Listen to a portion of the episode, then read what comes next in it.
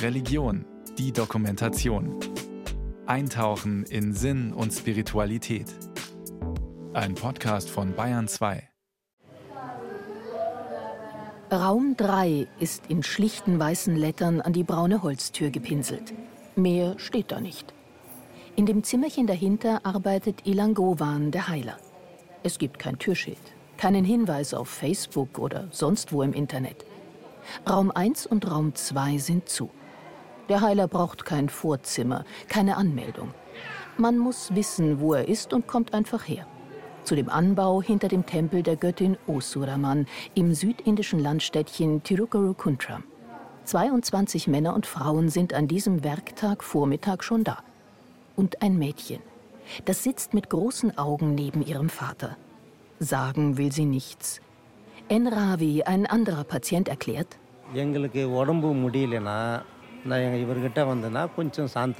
mein Körper macht nicht mehr mit. Da bin ich hierher zu ihm gekommen. Er macht ein bisschen Seelenfrieden. Enravi ist Polier. Aber seit zehn Tagen kann er nicht mehr arbeiten. Er rafft den aprikotfarbenen Wickelrock ein bisschen hoch, den er zu seinem blütenweißen, sorgfältig gebügelten Hemd trägt. Sein linker Fuß kommt zum Vorschein. Er ist geschwollen, der Knöchel nicht mehr erkennbar.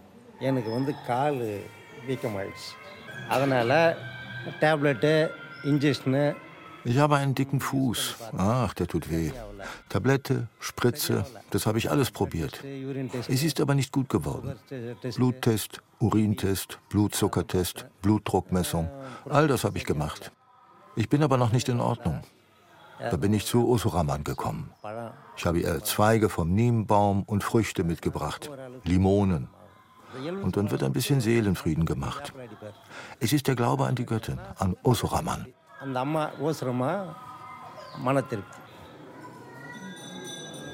In Tirukarukuntram stehen jahrhundertealte Tempel für Gott Shiva.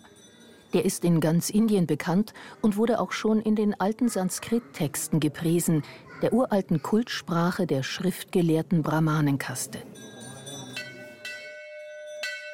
Diese Tempel sind eindrucksvolle Bauwerke mit kunstvoll gemeißelten Natursteinsäulen und dicken Mauern außen herum. Über den Toren ragen pyramidenartige Türme weit in den Himmel. Sie sind beliebte Motive auf Prospekten für Touristen. Diese Tempel verwaltet der Staat. Der Besuch gilt als glückverheißend. Aber wenn Enravi wirklich Hilfe braucht, dann wendet er sich nicht an Shiva, sondern an die Göttin Usuraman. Wenn ich krank bin, komme ich hierher. Vom Kleinkind bis zum Erwachsenen. Jeder kommt her.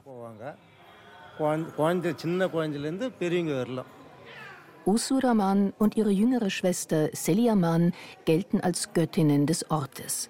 Sie bewachen, so der Glaube, seine Grenzen und halten Krankheiten fern. Ihre Tempel sind viel kleiner als die von Shiva und werden von örtlichen Gläubigen betrieben. Sie sind bunter, aber die Farbe blättert an einigen Stellen.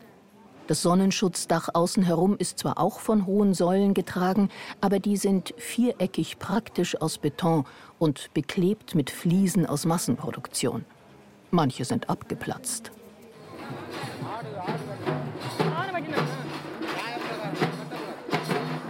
Wenn in den Tempeln von Osuraman und Seliaman Feste stattfinden, dann beginnen sie prächtig und gesetzt.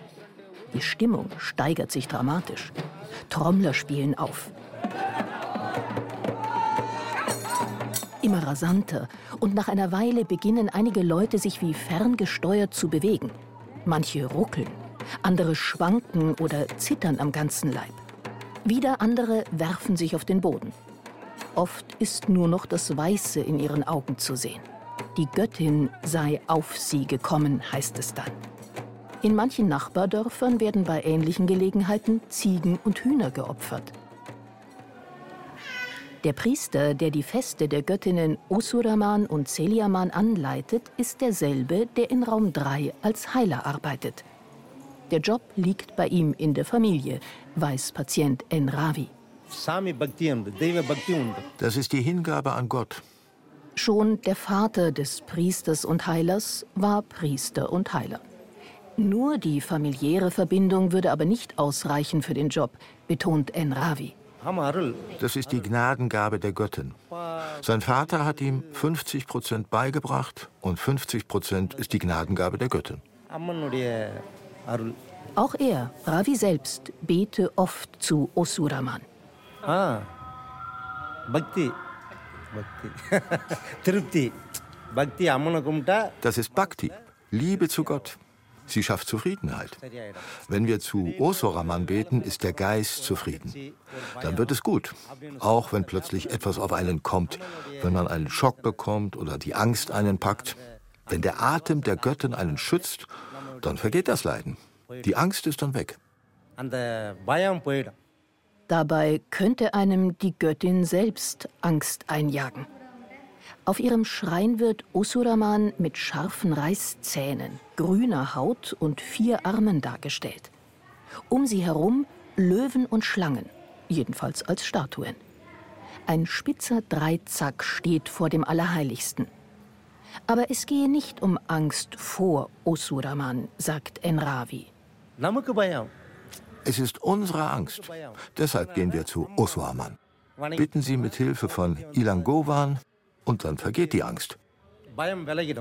Hat die Angst auch etwas mit seinem geschwollenen, schmerzenden Bein zu tun? Das weiß ich nicht. Deshalb bin ich hergekommen. Er wird Mantra sprechen und es herausfinden, wegen dem und dem tut das Bein weh. Ich wurde beim Arzt behandelt, das hat nichts geholfen. Jetzt bin ich hier und hoffe, dass es besser wird. So wie wahrscheinlich das Mädchen mit den großen Augen. Das will immer noch nichts sagen. Bei der Diagnose wird es nicht bleiben. Er sagt uns, was wir tun sollen. Ich habe mein Problem, er hat sein Problem, sie hat ihr Problem. Jeder bekommt sein eigenes Rezept.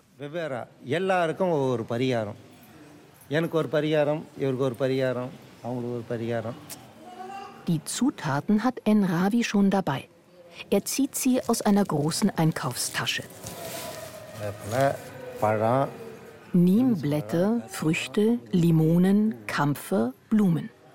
Alles proper und frisch, aber alles zugleich günstige Ware vom Markt oder aus dem Garten. Auch die Behandlung ist nicht kostspielig, betont Enravi. Der Heiler Ilangovan verlange nichts. Man gebe, was man wolle, meist 50 Rupien oder 100. Umgerechnet sind das Beträge rund um einen Euro.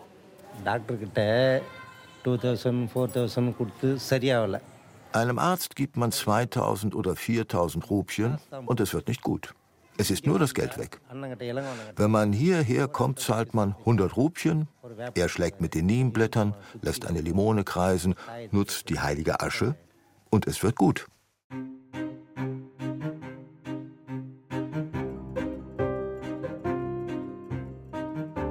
Er kann etwas tun, damit es ihm selbst oder seinen Lieben besser geht, sogar in Fällen, die aussichtslos erscheinen. Das ist die Gewissheit, die Ravi immer wieder zum Heiler in den Tempel von Osuraman führt. Und der ist nicht der einzige. Ähnliche Heiler und Heilerinnen sind in Indien an vielen Orten tätig. Sie sind oft ähnlich unspektakulär wie Raum 3 hinter dem Tempel von Osuraman in Tirukarukuntram. Sie finden sich bei Hindu-Tempeln genauso wie neben Moscheen, in Hinterzimmern von Kirchengebäuden oder in Privathäusern. Im Alltag verwischen dabei die Grenzen zwischen den Religionen. So gehen Hindus auch zu muslimischen Heilern und umgekehrt.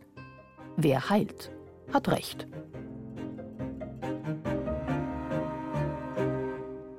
Wie passt das zum Glauben an das Schicksal? Die Entwicklungsforscherin Kripa Anandpur vom Madras Institute of Development Studies räumt ein. Viele Inder, außer vielleicht einer kleinen Minderheit, leben im Kontext von Karma. Sie glauben, dass ihre aktuellen Schwierigkeiten an ihren schlechten Taten im vergangenen Leben liegen. Doch dieser Glaube an Karma sei nicht nur in die Vergangenheit gerichtet, betont Kripa Anandpur. Er weise auch in die Zukunft. Wenn wir es in diesem Leben gut machen, dann kommen wir möglicherweise nicht wieder zurück oder was auch immer das Ziel ist. Zu diesem Glauben gehört also auch der Gedanke, dass sich etwas Jetziges in der Zukunft auszahlt. Wenn sich das Schicksal beeinflussen lässt, wie schnell kann es gehen? Wie rasch zahlen sich Rituale oder Opfer oder Verhaltensumstellungen aus? In den klassischen Schriften der Sanskrit-Sprache wird der Bogen von Ursache und Wirkung sehr weit gespannt, bis hinein in vergangene oder künftige Leben. Davon, dass es die gibt, ist zum Beispiel R. Ram aus der südindischen Metropole Chennai fest überzeugt. Er nimmt sich die alten Sanskrit-Texte sehr zu Herzen aus Familientradition als Brahmane und auch aus persönlicher Überzeugung. Jeden Tag bete ich morgens und abends, bitte nimm mich zu deinen Lotusfüßen. Ich möchte nicht mehr zurück auf diese Erde kommen. Ich weiß, dass ich das nicht erreichen werde. Nicht in dieser Geburt. Es wird noch einige weitere geben, da bin ich sicher. Es gibt ja Leute, die spirituell gesehen weit vor mir sind. Aber ich bemühe mich, wenigstens zwei Sprossen auf der Leiter zu schaffen, wenn nicht mehr. Also bete ich, nimm mich hinweg, bring mich nicht zurück. Sein Ziel sei die Erlösung, erklärt der Manager im Ruhestand. Moksha ist das Wort dafür. Das bedeutet nicht, in den Himmel zu kommen. Denn wer dorthin kommt, kehrt, nachdem er genossen hat, was auch immer es dort gibt, auf diese verdammte Erde zurück. Und Moksha befreit dich komplett. Du wirst eins mit ihm. R. Ram singt außerdem jeden Tag Sanskrit-Texte für sich selbst auf seinen allmorgendlichen und allabendlichen Spaziergängen am nahen Meeresstrand. Namah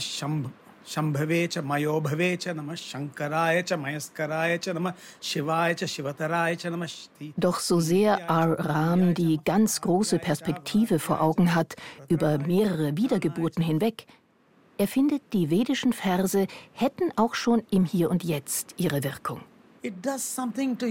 Sie machen etwas mit dir. Das muss man selbst erlebt haben. Ich kann es gar nicht beschreiben. Es ist ein Rausch der anderen Art. Es reinigt dich von innen. Es verändert dich als menschliches Wesen in vielerlei Hinsicht. Bei Enravi ist gar nicht erst die Rede von einer nächsten Geburt. Der Polier will, dass sein dicker Fuß sofort besser wird. Deshalb ist er zum Heiler in Raum 3 hinter dem Osuraman-Tempel von Tirukarukuntram gekommen. Zuletzt erzählt er, war er vor einem Monat da. Mit seiner Tochter. Die litt unter Ängsten.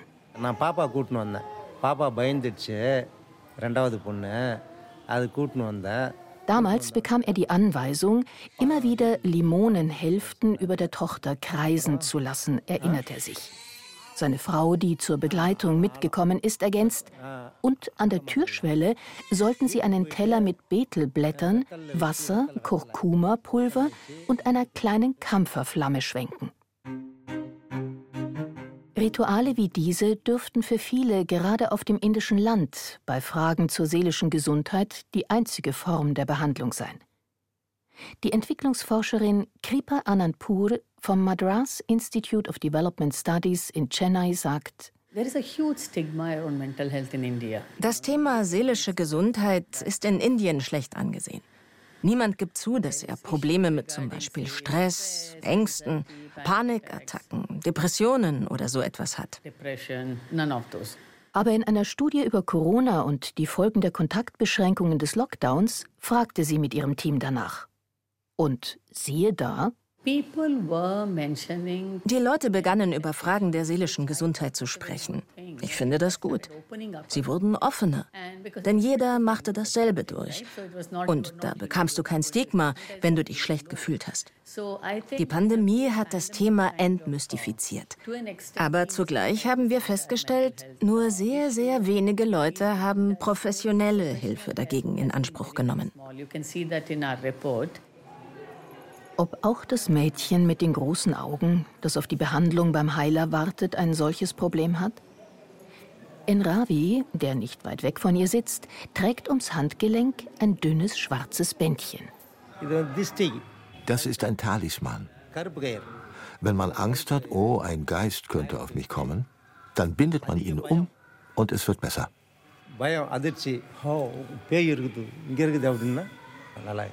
So wie die Göttin Osuraman auf eine Person kommen und ihre Persönlichkeit verändern kann, können das auch Geister.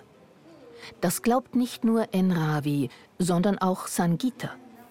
Die Frau mit dem elegant gemusterten Hemd über einer Pumphose wartet ebenfalls vor Raum 3 darauf, beim Heiler Ilangovan an die Reihe zu kommen.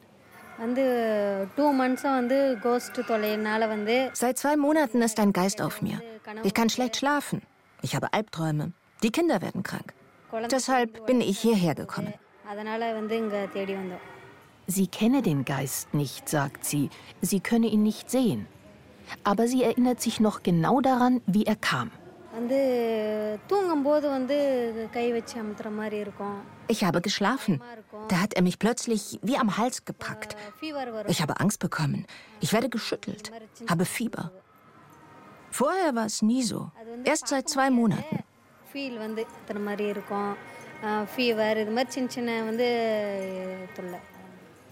Ihr Mann sei Polizist, erzählt sie.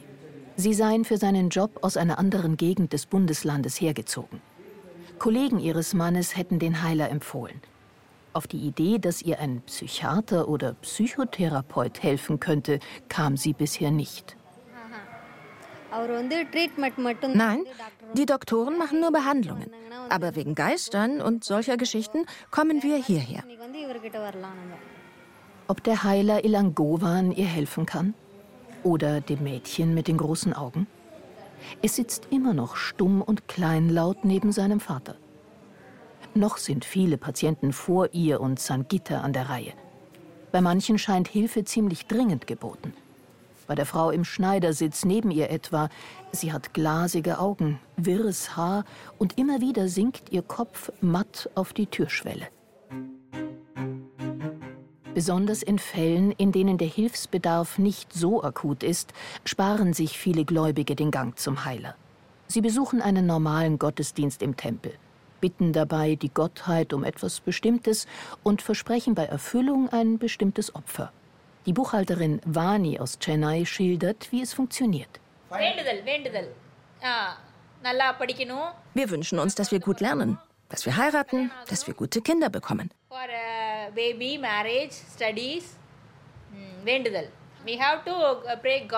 Um so etwas bitten wir Gott und beten.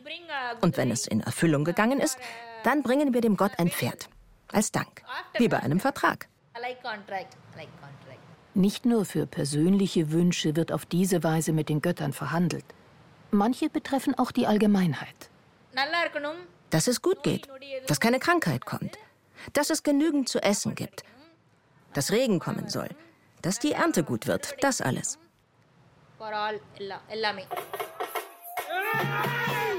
Dementsprechend wird oft auch der Dank gemeinsam ausgedrückt. Jedes Jahr im August gibt es dazu ein großes Fest im Dorf von Vanis Vorfahren auf dem Land. Alle Haushalte geben Geld für die Pferde und den Blumenschmuck. Vani zeigt ein Video davon.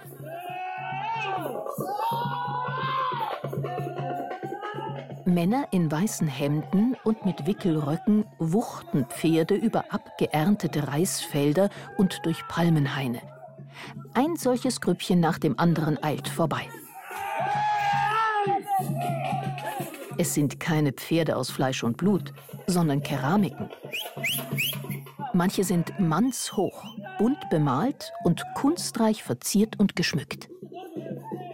நிறைய குதிரை கொண்டு போவாங்க எப்படி அது two hundred two hundred இருக்குமா இரநூறு குதிரை இரநூறு குதிரை Sie bringen viele Pferde an, bestimmt 200 Stück.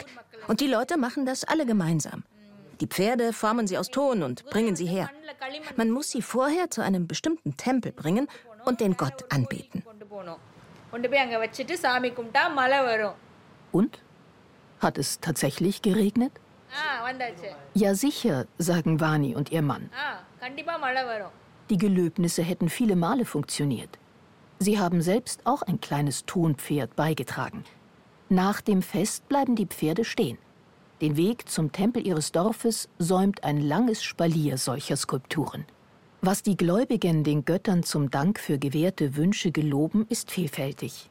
Tonpferde, Kokosnüsse, Obstkörbe, eine Pilgerfahrt, das Abscheren des Kopfhaars und manchmal auch besondere Bußübungen. Vanni startet ein anderes Video von dem Stadtteil Chennais, in dem ihr Bruder wohnt. Es zeigt Trommler, Tänzer und einen Streifen glühender Kohlen auf der Erde. Das war gestern Nacht. Sie nehmen Feuerschalen in die Hände und laufen auf dem Feuer. Ah, Alles wegen Gelöbnissen.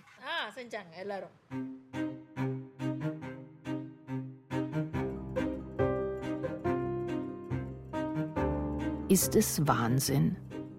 Einmal hatte bei einem der vielen Feuerläufe ein junger Vater seine kleine Tochter im Arm. Er stolperte und fiel hin. Sie kam mit schwersten Verbrennungen ins Krankenhaus. Ist es Tollkühnheit? Tradition? Ist es ein Hochgefühl von Gemeinschaft? Schließlich finden Feuerläufe immer im Rahmen gemeinsam gut vorbereiteter Feste statt, die die Dorfgemeinschaft zusammenschweißen können. Zeugen die Gelöbnisse von tief empfundenem Glauben oder von Aberglauben? Ist es die eigene Machtlosigkeit, die die Leute zu Handeln mit Göttern und Geistern bewegt? Der Beweggrund für ein Gelöbnis ist bei jedem und jeder Gläubigen verschieden. Was sie eint, dürfte die Hoffnung sein, das eigene Schicksal zumindest ein bisschen in die eigene Hand nehmen zu können oder auch nur die akute Not zu lindern. Vor Raum 3 im Haus hinter dem Osuraman-Tempel in Tirukarukuntram warten noch immer Sangita, die Frau mit den Ängsten, Ravi mit dem dicken Fuß und das Mädchen mit den großen Augen darauf, dass der Heiler Ilangovan sie behandelt. Da kommt das Mädchen an die Reihe. Brav folgt sie ihrem Vater in das schmucklose Zimmerchen. Sie setzen sich Seite an Seite auf den Boden. Vor ihnen steht eine winzige Statue der Göttin Usuraman. Daneben hat der Heiler im Schneidersitz Platz genommen. Er trägt einen Wickelrock und Ketten mit getrockneten Beeren über seinem nackten Oberkörper. Ilangovan fragt den Vater, was los ist, und schanzt dem Mädchen zwei aufmunternde Sätze zu. Dann senkt er seine Lieder zur Hälfte und murmelt rasant einige Mantras.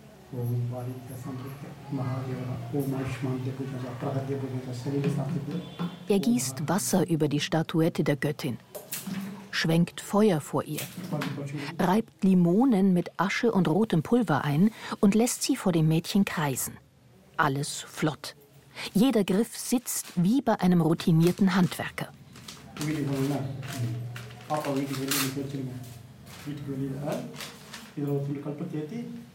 ಪಾಪ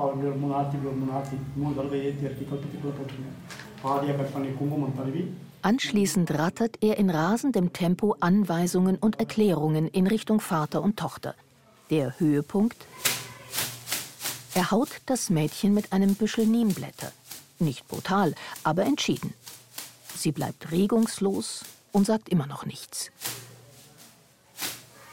Rund vier Minuten. Dann ist die Behandlung vorbei. Das Mädchen und der Vater räumen den Platz für Enravi, den Patienten mit dem dicken Fuß. Hand in Hand gehen Vater und Tochter zum Schrein der Göttin Usuraman, um ihr noch ein paar Opfergaben darzubringen. Plötzlich lässt sich das Mädchen doch dazu bewegen, etwas zu sagen. So heißt sie. Und warum ist sie hergekommen?